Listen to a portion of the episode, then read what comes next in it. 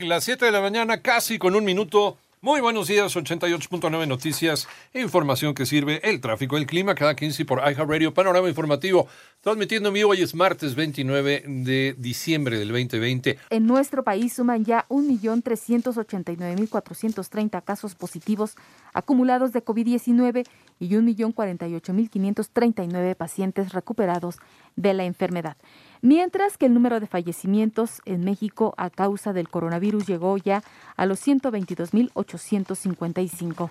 En tanto, a nivel mundial, la cifra de muertes es de 1.775.661, mientras que el número global de casos es de 81.338.464. 7 de la mañana con tres minutos.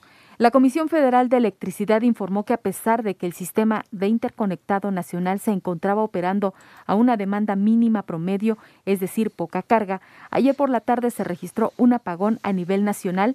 Al respecto, el director general de la CFE, Manuel Bartlett Díaz, aseguró que el apagón no dañó al sistema eléctrico nacional, por lo que instruyó al, SENACE, que es el Centro Nacional de Control de Energía, para que, bueno, pues el día de hoy presente cuáles fueron las causas que lo originaron. Al respecto, Carlos Meléndez, él es el director del SENACE, explicó que este apagón no es común, dijo se trató de una situación excepcional y recordó que el último evento similar fue en 2017 en la península de Yucatán.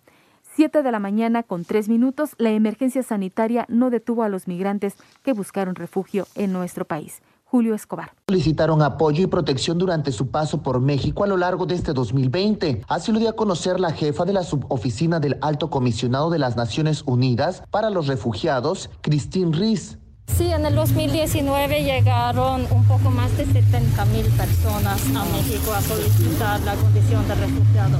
Entonces no llegamos a eso, pero sí eh, eh, la cifra de 40 mil eh, a la cual esperamos llegar de todas formas es muy significativa también tomando en cuenta eso, de que son personas, ¿cierto? O sea, cada, cada número representa a una persona que ha tenido que pasar por una situación horrible que le dejó como única opción salvar, eh, para salvar su vida, el huir. Pese al cierre de fronteras debido a la pandemia del COVID-19, señaló que las personas buscaron la manera de salir de sus países debido a la difícil situación socioeconómica en la que viven. Para Panorama Informativo, Julio Escobar. Recuerda que en nuestra página www.889noticias.mx encuentras más sobre este y otros temas de tu interés. 7 de la mañana, 5 minutos. Por favor, toma tus precauciones ante las bajas temperaturas. Mónica Barrera.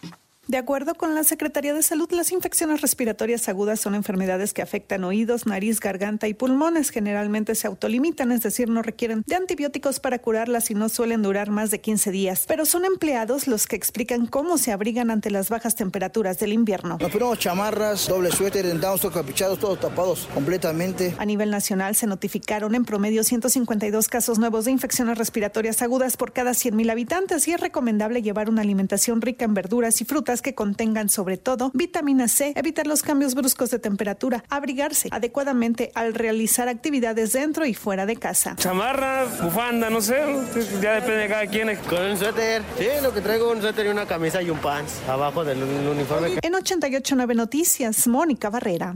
7 de la mañana con seis minutos en el ámbito internacional, un oficial de policía que mató a tiros a un hombre afroamericano en Columbus, Ohio, la semana pasada fue despedido, dijeron funcionarios de esa ciudad en Estados Unidos.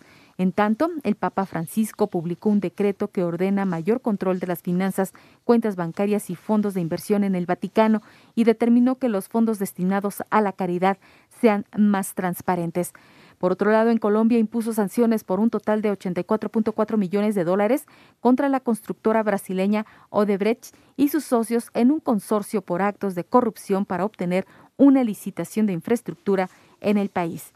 Y por último, un sismo de magnitud de 6.3 grados acudió a Croacia con un reporte de daños, aunque sin informe de personas lesionadas. Esto luego de que ayer se registró otro movimiento telúrico de 5.2 grados.